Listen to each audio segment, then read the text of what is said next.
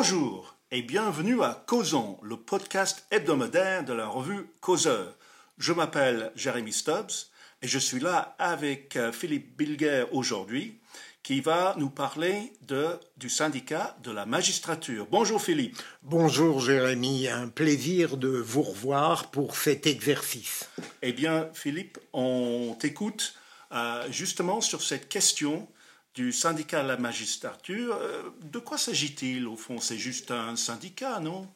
Oui, alors euh, Jérémy, au fond, euh, bien sûr, je vais parler du syndicat de la magistrature parce qu'il est le celui qui pose le plus de problèmes aujourd'hui dans l'espace judiciaire et dans la vie démocratique. Mais on pourrait appréhender, j'allais dire, l'utilité et la légitimité du syndicalisme judiciaire dans son ensemble, même si le syndicat majoritaire aujourd'hui, qui s'appelle l'Union syndicale des magistrats, ne pose pas les problèmes idéologiques que le syndicat de la magistrature euh, suscite. Donc euh, ça me paraît très important aujourd'hui de euh, m'interroger avec vous sur la réalité du syndicalisme judiciaire, sur les perversions du syndicat de la magistrature.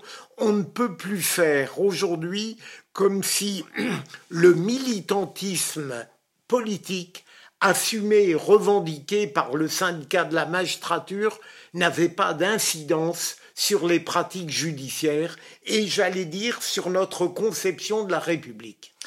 Très bien, mais alors quels sont ces problèmes donc liés au syndicat de la magistrature?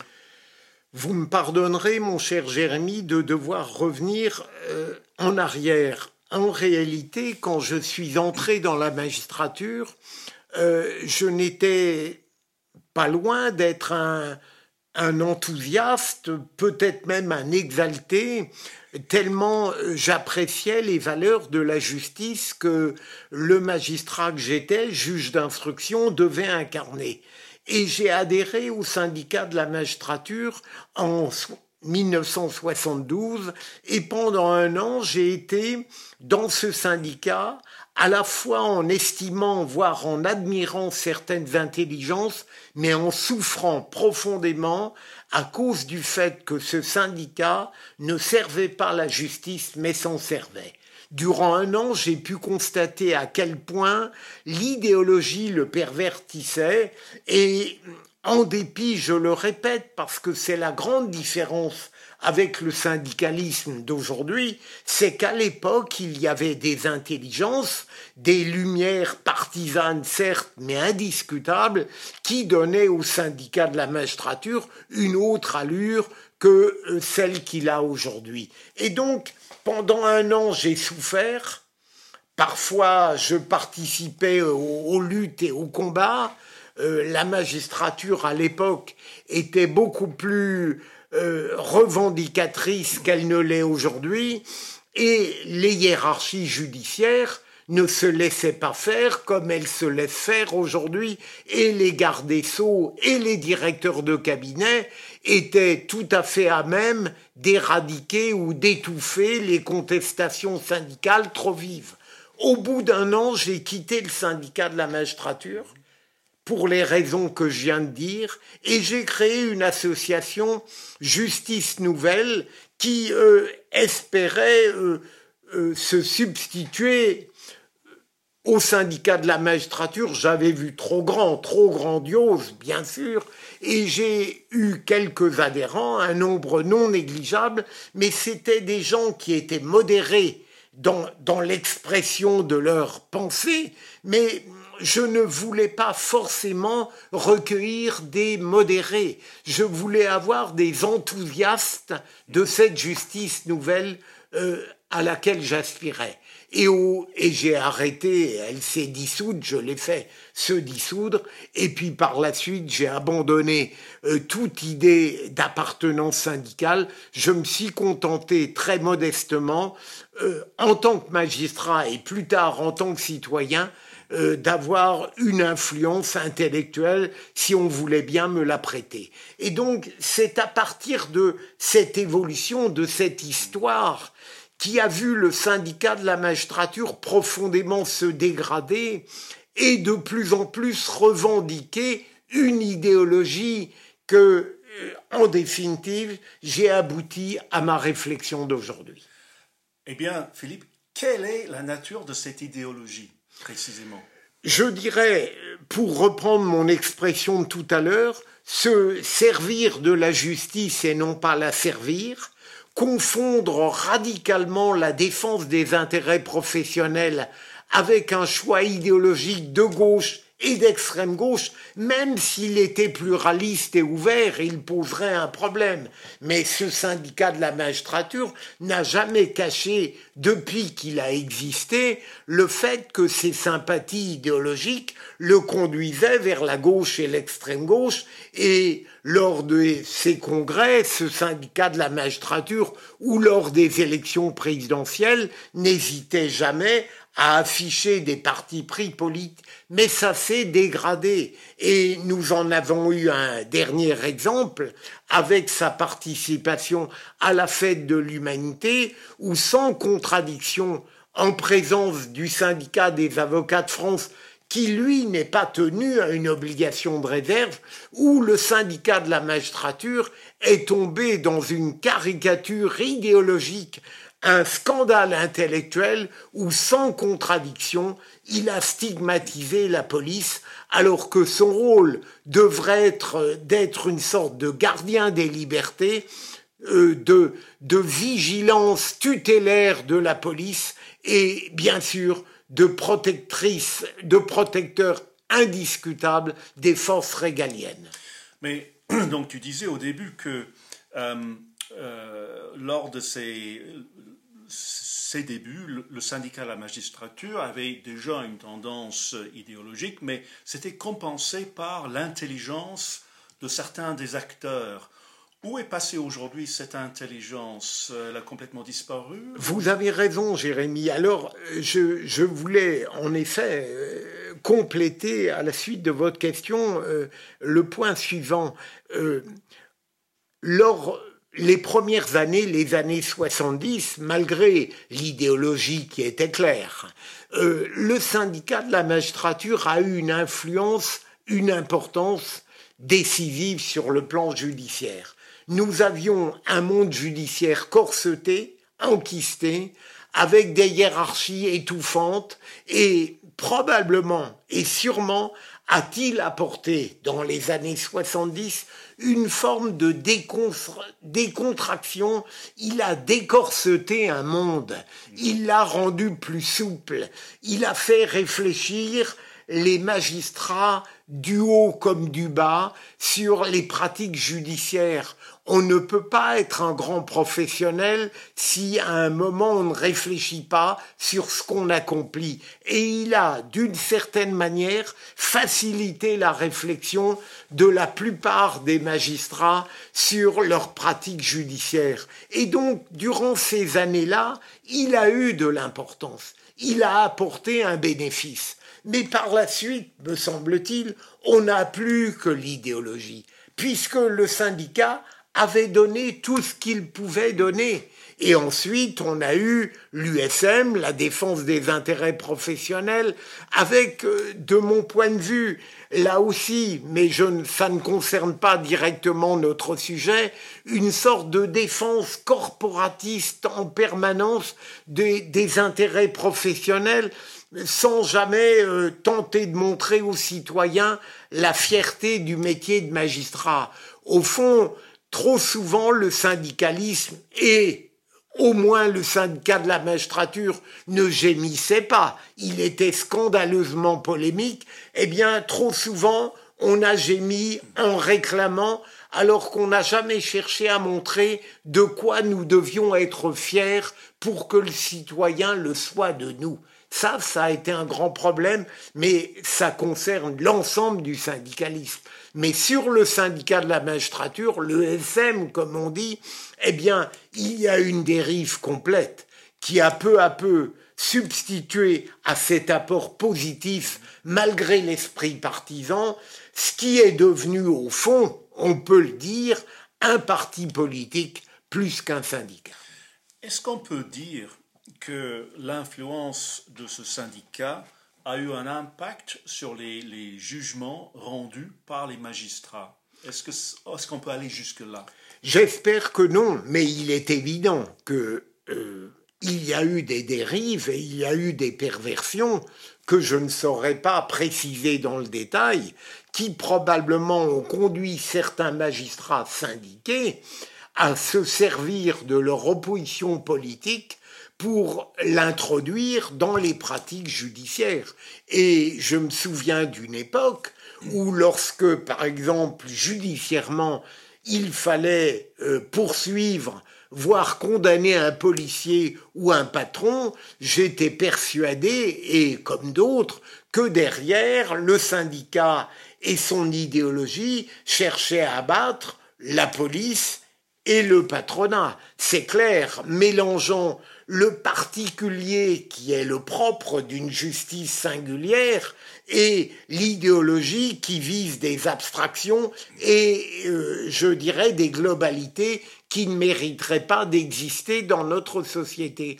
Mais il faut être juste, je ne pense pas que ce poison est irrigué, et encore aujourd'hui, toutes les pratiques judiciaires, même si on a eu le calamiteux mur des cons sur lequel j'ai eu l'honneur d'être, et bien sûr, euh, mais votre question, Jérémy, euh, appelle une réponse sans doute partiellement positive.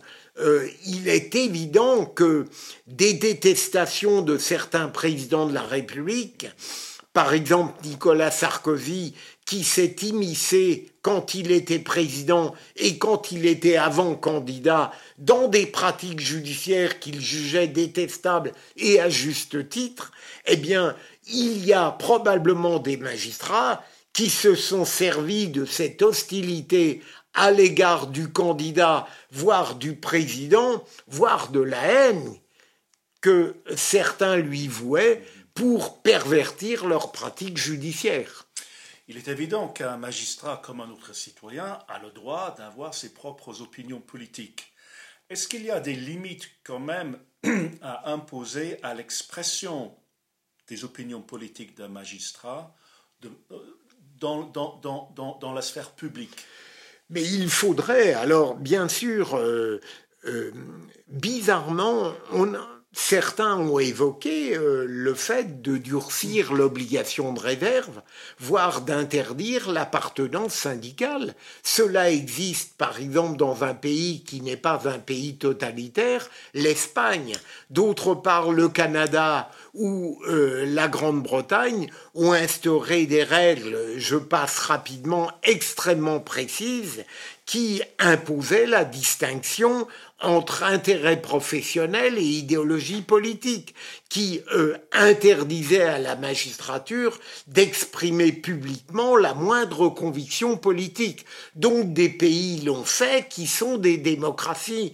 Et par conséquent, euh, il est normal de s'interroger aujourd'hui, à la suite de ces dérives qui ont atteint un paroxysme, avec des magistrats, j'insiste là-dessus, qui non seulement dénient être des juges politisés, mais se présentent comme des magistrats militants dans le cadre syndical. C'est cela la grande différence. Nous n'avons plus des magistrats qui cherchent à se défendre avec bonne foi d'une d'une opinion politique qu'ils auraient exprimée, mais nous avons au contraire presque 3000 magistrats qui, au travers du syndicat de la magistrature, assument et revendiquent d'être des magistrats politisés, des magistrats militants. Et on ne peut pas faire comme si ça n'existait pas. Alors faut-il amplifier l'obligation de réserve? Je n'y crois pas. Elle existe aujourd'hui à l'évidence elle n'est pas respectée. Faut-il aller jusqu'à interdire l'appartenance syndicale? Pourquoi pas? Avec le risque, évidemment, qu'on serait obligé de dissocier le bon grain de l'ivraie ça ne concernerait que le syndicat de la magistrature, alors que l'USM, un grand, une grande machine molle, parlons net, qui parfois a de l'utilité, euh, ne mériterait pas d'être ciblé de manière négative. Donc il y aurait le souci. Il faudrait en réalité interdire l'appartenance syndicale pour tous les syndicats ou pour personne. J'ajoute, Jérémy, de crainte pour ne pas l'oublier, que longtemps, euh, moi-même, euh, lorsque j'étais questionné dans les multiples interventions que je faisais, à chaque fois j'avais une question d'un citoyen qui demandait mais il faudrait supprimer le syndicat? Longtemps j'ai répondu mais on pourrait le souhaiter dans un monde idéal, mais c'est impossible.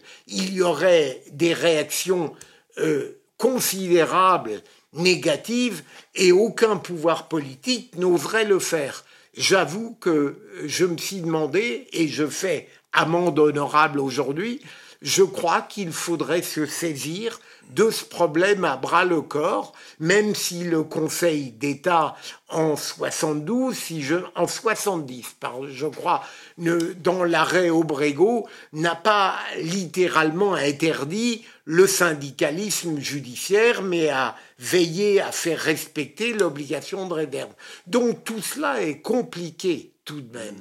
Mais je crois qu'on ne peut plus faire aujourd'hui comme si nous n'avions pas affaire à des magistrats qui ont décidé de se présenter exclusivement comme des militants et qui non seulement n'ont aucune honte de se présenter ainsi, ainsi mais laissent penser qu'en réalité, leurs pratiques judiciaires vont être irriguées par cette idéologie perverse.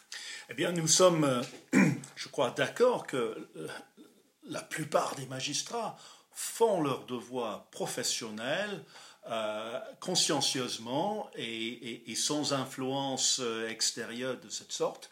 Et pourtant, l'image de la magistrature aujourd'hui est abîmée. La, magistrature en général est souvent l'objet d'accusations. Oh, ils sont euh, pas assez durs sur les, les, les criminels, etc. etc.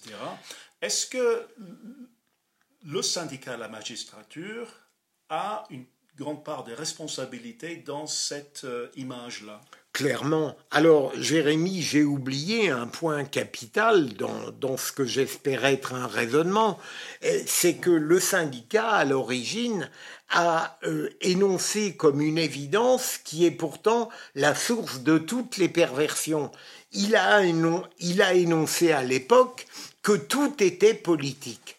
En réalité, c'est à partir de cette affirmation que le verre a été introduit dans le fruit. Entendons-nous, tout n'est pas politique au sens où l'entend le syndicat. La loi n'est pas politique en tant que telle lorsqu'elle est l'expression de la majorité parlementaire. En revanche, il est évident que le magistrat, lorsqu'il est intelligent, qu'il soit au parquet ou au siège en matière pénale, doit associer le singulier de l'être et de la situation avec le pluriel social. On ne va pas juger de la même manière un malheureux SDF et un patron riche à milliards. Et là, c'est un raisonnement plus social que politique, mais on pourrait concevoir que ce singulier s'associant au pluriel puisse apparaître comme un raisonnement intelligemment politique. Mais venir, comme le syndicat l'a dit, dire à l'origine tout est politique, c'est introduire un poison redoutable. Et pour répondre plus directement à votre question, mon cher Jérémy, il est évident que le syndicat de la magistrature a insufflé dans l'esprit judiciaire, je vais à gros traits, une pratique, une idéologie, une philosophie qui en gros consiste à dire, rappelez-vous une harangue fameuse de 1968 d'un nommé Oswald Baudot qui disait bien sûr qu'il faut être pour le voleur contre le propriétaire, contre euh, les coupables, contre les innocents, et le syndicat, sans aller jusque-là, a tout de même en permanence derrière sa philosophie pénale l'idée que c'est la société qui peu prou est coupable et pas le transgresseur. Alors malheureusement, cette philosophie perverse et très dangereuse a irrigué pas seulement la gauche et l'extrême gauche, on pourrait voir tous les thèmes qui profondément sont dévoyés à cause de cette réflexion. Je ne voudrais pas parler des prisons. Tout ce qui concerne la justice pénale et ce qui la manifeste est profondément, est profondément dégradé par cette philosophie. Mais euh, je veux dire, euh, malheureusement, même la pensée conservatrice, même la droite, et bien sûr, faut-il avoir le droit de parler de l'extrême droite? L'extrême droite, si on, elle existe, et si je tombe dans la paresse intellectuelle de la qualifier ainsi, elle est sans doute plus rigoureuse dans sa vision sociétale et judiciaire, mais malheureusement, il y a une droite conservatrice, parlons net, les républicains, pour ne pas parler de la mensuétude macronienne pour, dans le domaine du régalien, ont été profondément gangrenés par cette vision qui vient de la gauche ou de l'extrême gauche. Même la pensée de droite et d'extrême de droite en tout cas conservatrice, continue à sortir des poncifs absolus sur la prison, sur le fait que c'est la prison qui crée les crimes et les délits, au lieu d'oublier au moins la responsabilité initiale qui est celui de l'être libre et déterminé et autonome qui a choisi, avec des excuses souvent, d'accomplir des infractions. Enfin, abordons une question qui, relève justement de cette notion de la responsabilité de la société plutôt que la responsabilité du criminel lui-même, c'est le dossier des violences policières. C'est une expression qu'on entend tout le temps. C'est un peu comme si les seules violences dans la société étaient celles de la police. Et la violence originelle, c'est la violence de l'État.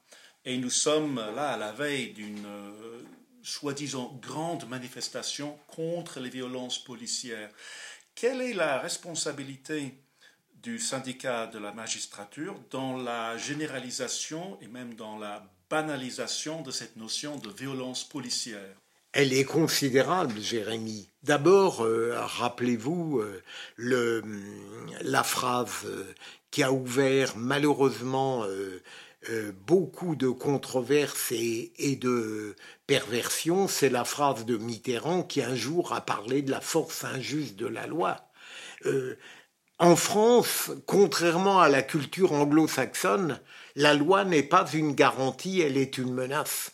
Et euh, il est grave de la part d'un syndicat de la magistrature qui devrait être naturellement le gardien de la loi et une sorte de pédagogue exemplaire de l'importance et du service de la loi de participer à une dénonciation des forces profondément républicaines qui permettent l'application de la loi, euh, permettent d'interpeller ces transgresseurs et participent à l'évidence à une démocratie qu'ils cherchent à pacifier quand les politiques euh, ne donnent pas le bon exemple, comme on le voit en cette période.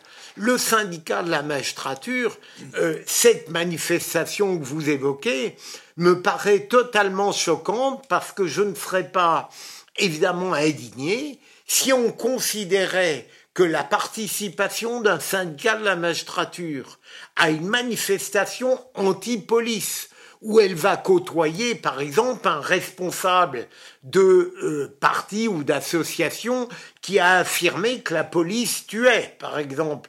Euh, la participation d'un syndicat de la magistrature à euh, une réunion, à un cortège de ce type, est profondément quelque chose qui relève d'une transgression absolue de l'obligation de réserve. Comment peut-on accepter que des magistrats qui vont être contraints, et c'est leur honneur, de faire respecter la loi et la sauvegarde de la police, puissent participer en connaissance de cause, arrogants, fièrement, à cause de leur, euh, de leur perversion, à une manifestation qui va stigmatiser la police. Ça n'est pas concevable. Je pense que rien que cela, c'est, à mon avis, presque plus grave que la participation à une fête de l'humanité où, heureusement, il y avait le responsable d'un parti qui n'a jamais été aussi honteux que l'était Mélenchon ou d'autres à LFI dans la stigmatisation de la police et qui au contraire l'a défendu. Alors on trouve à la fête de l'UMA ce paradoxe d'avoir un syndicat de la magistrature qui est plus à gauche dans ce domaine que Fabien Roussel. Eh bien, merci beaucoup Philippe de nous avoir euh, apporté tellement de lumière sur un sujet qui va au cœur même de la démocratie. Merci Philippe. Merci Jérémy. Et merci à nos auditeurs. À la semaine prochaine pour un autre épisode de Causons.